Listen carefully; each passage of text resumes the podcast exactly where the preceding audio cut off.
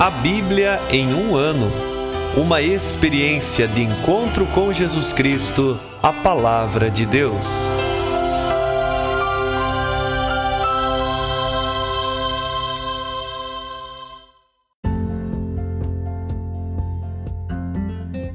Olá, eu sou o Bruno, seminarista da Diocese de Ponta Grossa, Paraná.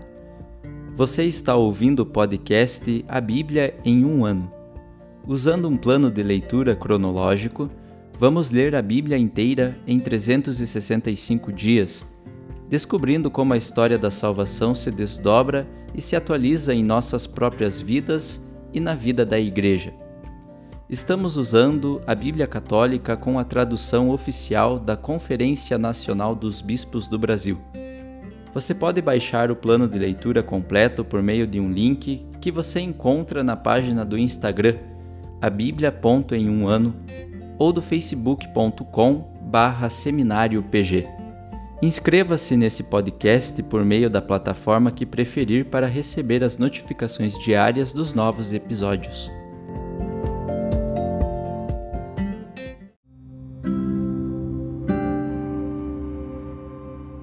Olá, eu sou o Padre Joel Nalepa, da Diocese de Ponta Grossa, no Paraná. Antes de iniciarmos a leitura e a escuta dos textos bíblicos propostos para hoje, vamos pedir que o Espírito Santo ilumine nossa mente e nosso coração para que a palavra de Deus frutifique em nossas vidas. Em nome do Pai, do Filho e do Espírito Santo. Amém. Vindo Espírito Santo, enchei os corações dos vossos fiéis e acendei neles o fogo do vosso amor. Enviai o vosso Espírito, e tudo será criado, e renovareis a face da terra. Oremos. Ó Deus, que instruístes os corações dos vossos fiéis com a luz do Espírito Santo, fazei que apreciemos retamente todas as coisas, segundo o mesmo Espírito, e gozemos sempre de Sua consolação. Por Cristo nosso Senhor. Amém.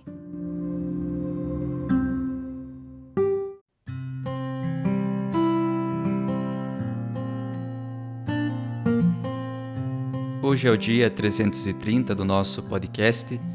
Leremos Atos dos Apóstolos, capítulo 9, Carta aos Romanos, capítulo 15 e 16, e Provérbios, capítulo 27, versículos de 18 a 20.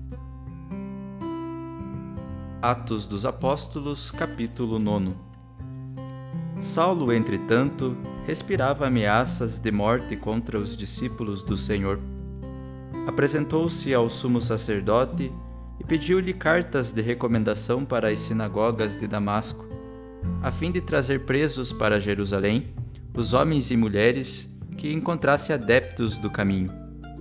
Durante a viagem, quando já estava perto de Damasco, de repente viu-se cercado por uma luz que vinha do céu. Caindo por terra, ouviu uma voz que lhe dizia: Saulo, Saulo, por que me persegues? Saulo perguntou: Quem és tu, Senhor? A voz respondeu: Eu sou Jesus, a quem estás perseguindo. Agora levanta-te, entra na cidade, e ali te dirão o que deves fazer. Os homens que acompanhavam Saulo pararam emudecidos, porque ouviam a voz, mas não viam ninguém. Saulo levantou-se do chão e abriu os olhos mas não conseguia ver nada. Então tomaram-no pela mão e o fizeram entrar em Damasco. Saulo ficou três dias sem poder ver, e não comeu nem bebeu. Em Damasco havia um discípulo de nome Ananias. O Senhor o chamou numa visão.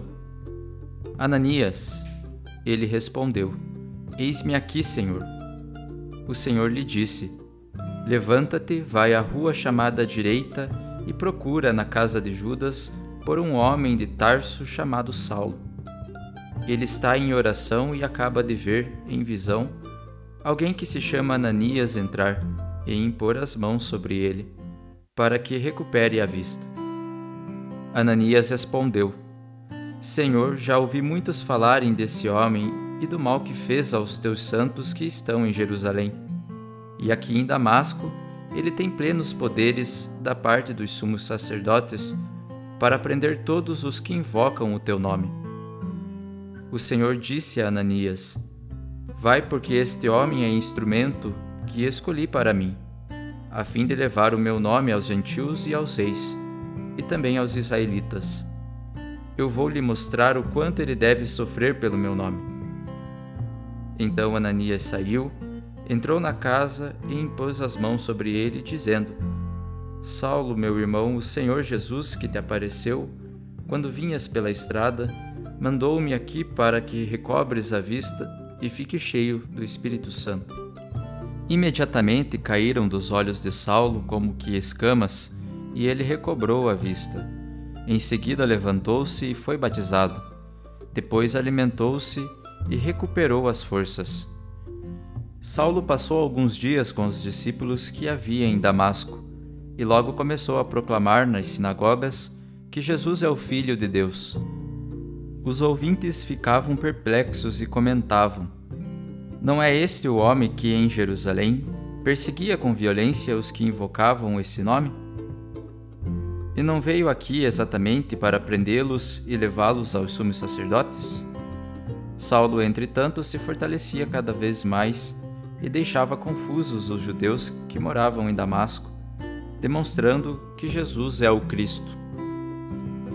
Passados muitos dias, os judeus entre si decidiram matá-lo, mas Saulo ficou sabendo de suas tramas. Até as portas da cidade eles vigiavam dia e noite para matá-lo.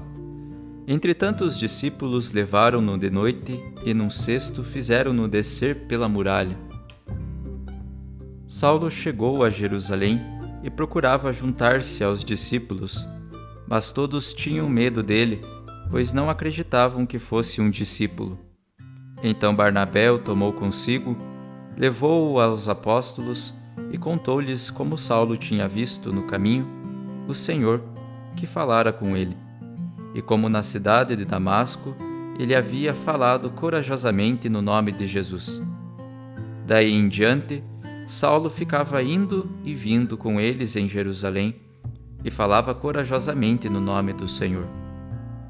Também conversava e discutia com os judeus de língua grega, mas estes procuravam matá-lo.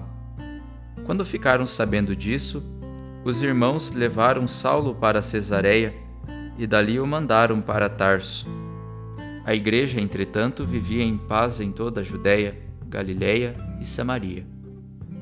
Ela se consolidava e andava no temor do Senhor, e com a consolação do Espírito Santo, crescia em número Enquanto Pedro percorria todos os lugares, visitou também os santos que residiam em Lida.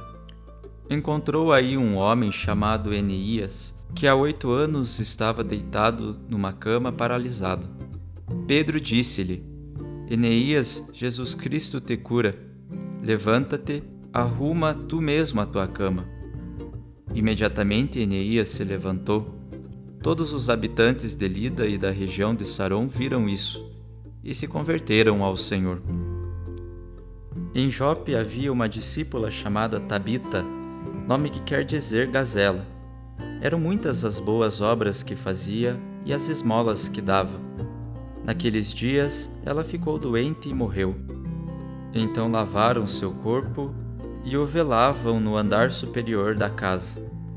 Como Lida ficava perto de Jope, os discípulos ouviram dizer que Pedro estava lá e mandaram dois homens com um recado: Vem depressa até nós. Levantando-se, Pedro partiu imediatamente com eles. Assim que chegou, levaram-no à sala de cima, onde todas as viúvas foram ao seu encontro. Chorando, elas mostravam a Pedro as túnicas e mantos que a chamada gazela havia feito, quando vivia com elas. Pedro mandou todos saírem em seguida, pôs-se de joelhos a orar. Depois voltou-se para a morta e disse: Tabita, levanta-te. Ela abriu os olhos, viu Pedro e sentou-se. Pedro deu-lhe a mão e ajudou-a a, a levantar-se. Depois chamou os santos e as viúvas e apresentou-lhes Tabita viva. O fato se tornou conhecido em toda a cidade de Jope e muitos passaram a crer no Senhor. Nessa ocasião, Pedro ficou muitos dias em Jope, na casa de certo Simão, curtidor de peles.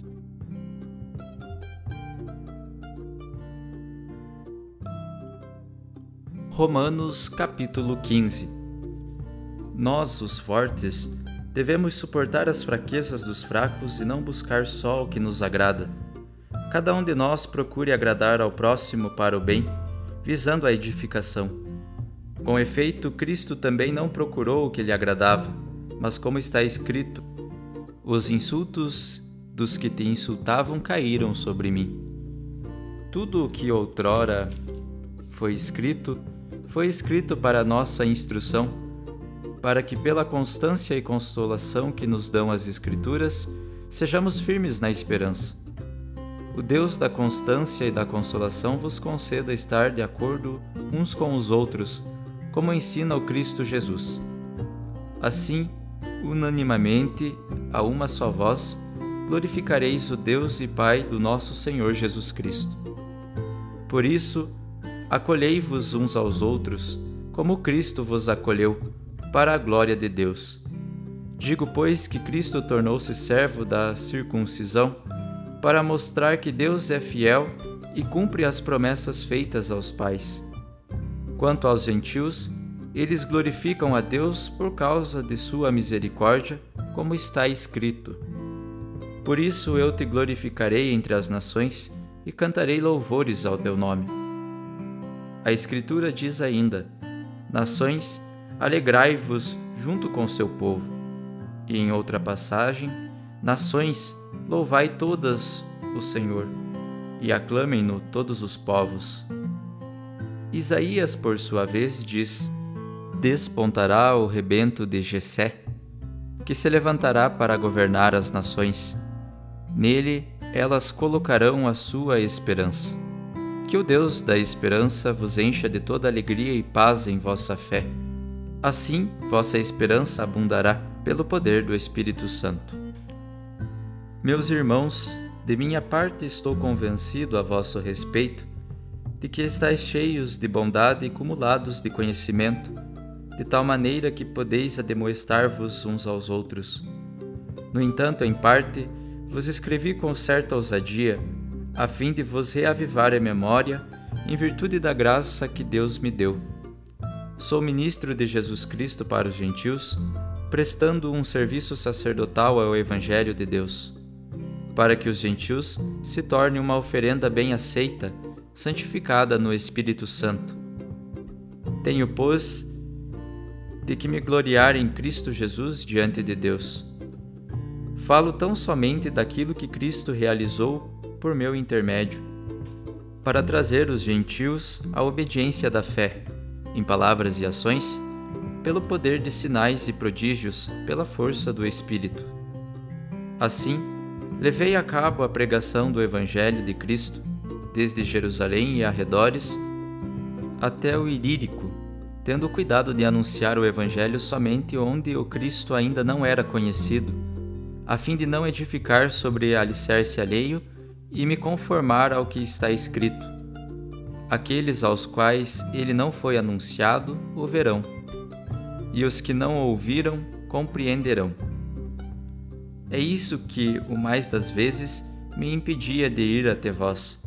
Agora, porém, que não tenho mais campo para o meu trabalho naquelas regiões, e como há tantos anos desejo vivamente visitar-vos, espero ver-vos de passagem quando viajar à Espanha, espero também que me ajudeis no prosseguimento da minha viagem, depois que eu desfrutar um pouco da vossa convivência.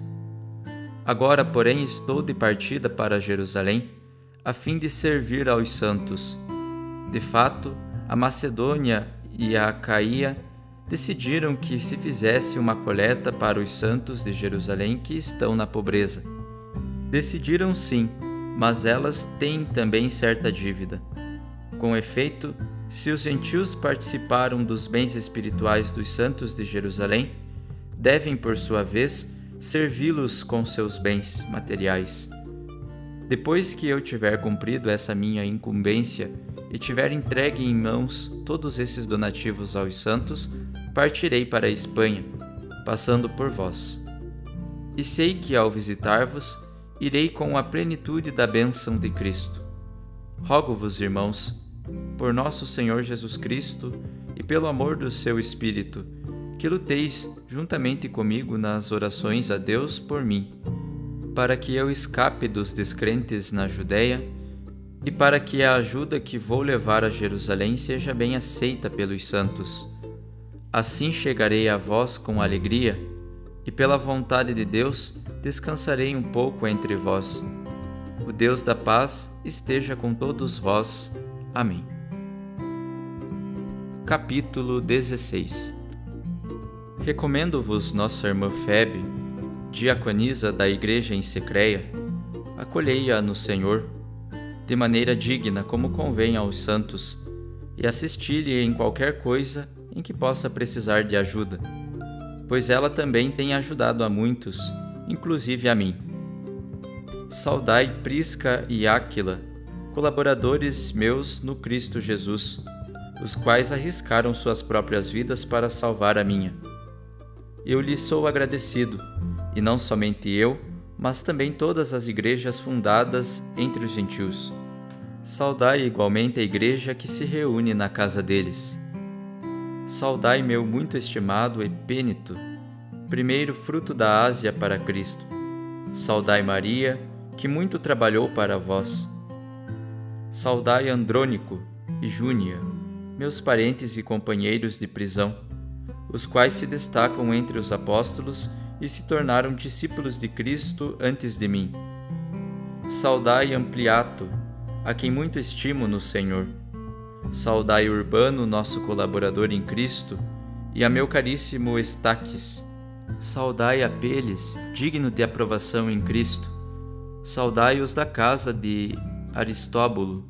Saudai Herodião, meu parente. Saudai os da casa de Narciso que estão no Senhor. Saudai Trifena e Trifosa, que tanto se afadigam no Senhor. Saudai a caríssima Pérside, que muito trabalhou no Senhor. Saudai Rufo, esse eleito do Senhor, e sua mãe, que também é minha. Saudai a Zíncrito, Flegonte, Hermes, Patrobas, Hermas e os irmãos que estão com eles. Saudai Filólogo e Júlia, Nereu e sua irmã, bem como Olimpa e todos os santos que estão com eles. Saudai-vos uns aos outros com o beijo santo. Todas as igrejas de Cristo vos saúdam. Rogo-vos, irmãos, que tomeis cuidado com os que provocam dissensões e escândalos, contrariando o ensinamento que aprendestes. Afastai-vos deles. Esses tais não servem a Cristo nosso Senhor, mas ao próprio vento com um palavreado bonito e envaecedor, enganam o coração dos simples. Com efeito, vossa obediência tornou-se conhecida por todos, e isso me alegra. Mas desejo que vos mostreis sábios para o bem e não envolvidos com o mal. O Deus da paz esmagará sem demora Satanás sob vossos pés. Que a graça de nosso Senhor Jesus Cristo esteja convosco. Timóteo, meu colaborador, vos saúda também vos saúdam Lúcio, Jazão e Sosípatro, meus parentes. Eu, Tércio, que escrevi esta carta, vos saúdo no Senhor. Gaio, que hospeda a mim e a toda a igreja, vos saúda. Erasto, tesoureiro da cidade, e o irmão quarto vos saúdam. Glória seja dada àquele que tem o poder de vos confirmar segundo o meu evangelho e o anúncio de Jesus Cristo de acordo com a revelação do mistério mantido em silêncio desde os tempos antigos. Agora esse mistério foi manifestado e, mediante as escrituras proféticas, conforme a determinação do Deus eterno, foi levado ao conhecimento de todas as nações para trazê-las à obediência da fé. A Deus, o único sábio, por meio de Jesus Cristo, a glória pelos séculos dos séculos. Amém.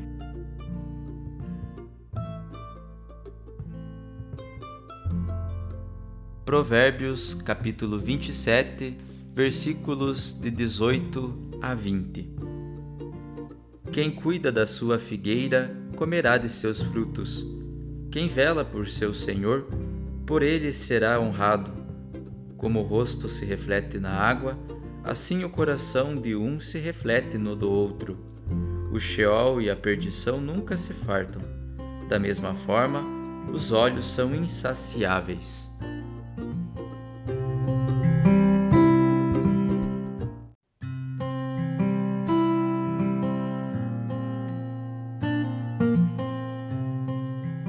Olá, eu sou o Padre Rodrigo Ribas. Meditando o livro dos Atos dos Apóstolos, hoje nós chegamos no capítulo 9. Aqui nós estamos diante de um fato importantíssimo no livro dos Atos, que é a conversão de Saulo.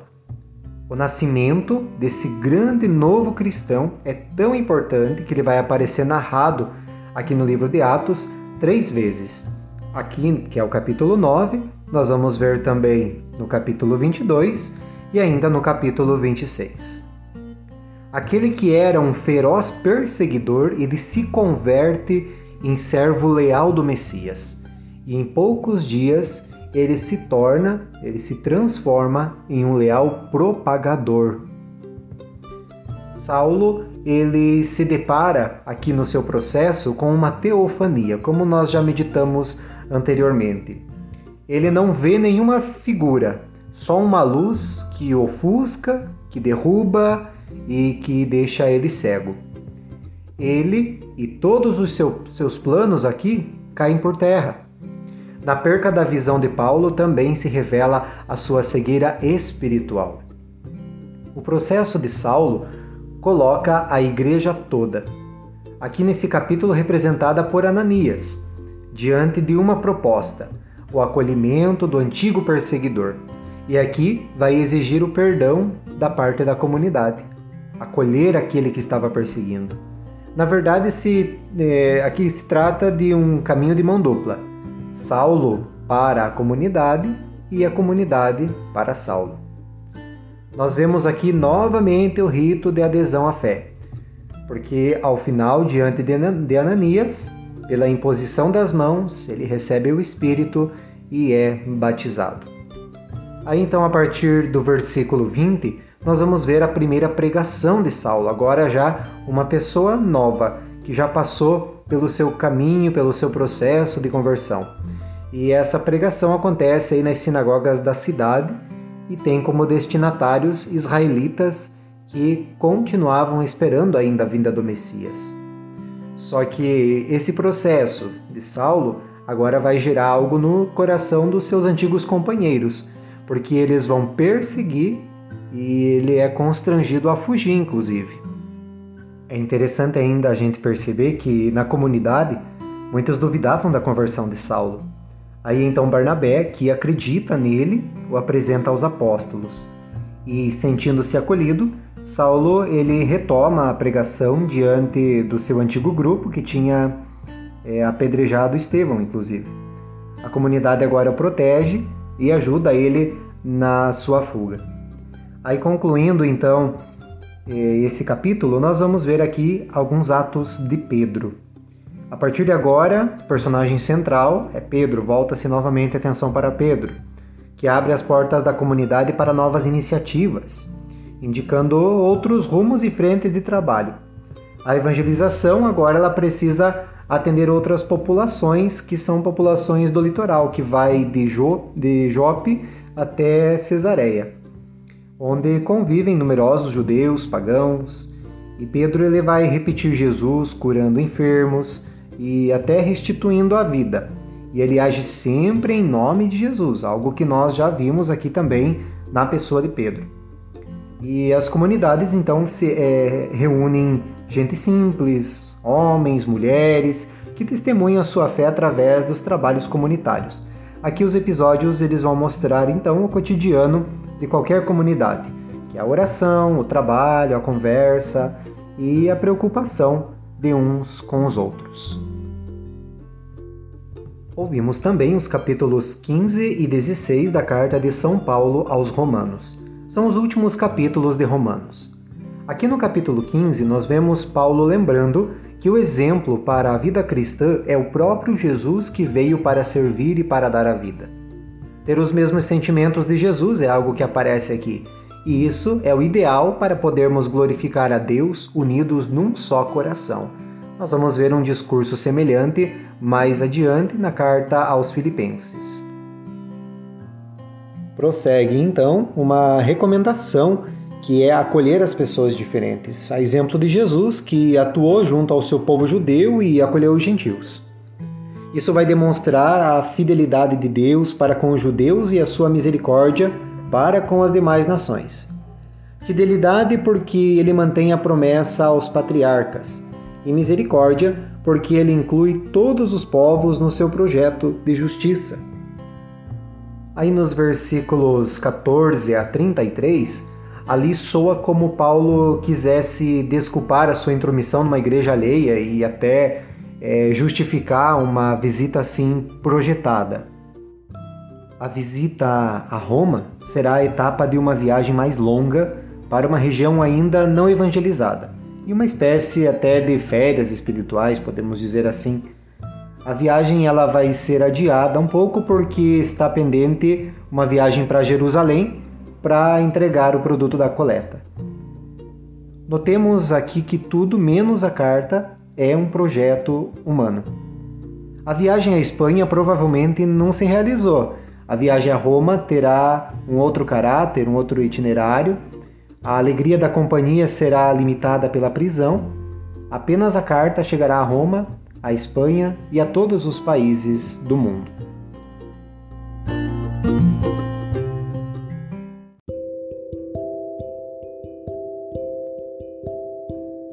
Querido irmão, querida irmã, Jesus afirma a todos nós: felizes os que escutam a palavra de Deus e a põem em prática. Peçamos que a palavra que acabamos de ouvir se faça vida em nós e inspire as nossas ações. Oremos. Ó Deus, concedei ao vosso povo alimentar-se cada vez mais da vossa palavra e nela encontrar a fonte da vida. Por nosso Senhor Jesus Cristo, vosso Filho, na unidade do Espírito Santo. Amém. Quem vos fala é o Padre Jaime Roça, vigário-geral da Diocese de Ponta Grossa, no Paraná. Que desça sobre vós a bênção de Deus Todo-Poderoso, Pai, Filho e Espírito Santo. Amém.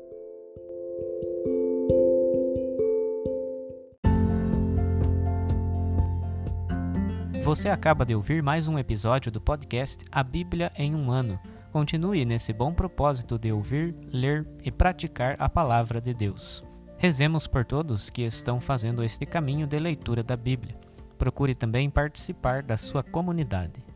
A permissão para uso do plano de leitura The Bible in a Year com Padre Mike Schmitz e Jeff Kevins foi concedida por Ascension. A versão original pode ser baixada em ascensionpress.com. Todos os direitos desse plano estão reservados à Ascension. Os demais conteúdos do podcast não são criados, revisados ou apoiados por Ascension. Até amanhã!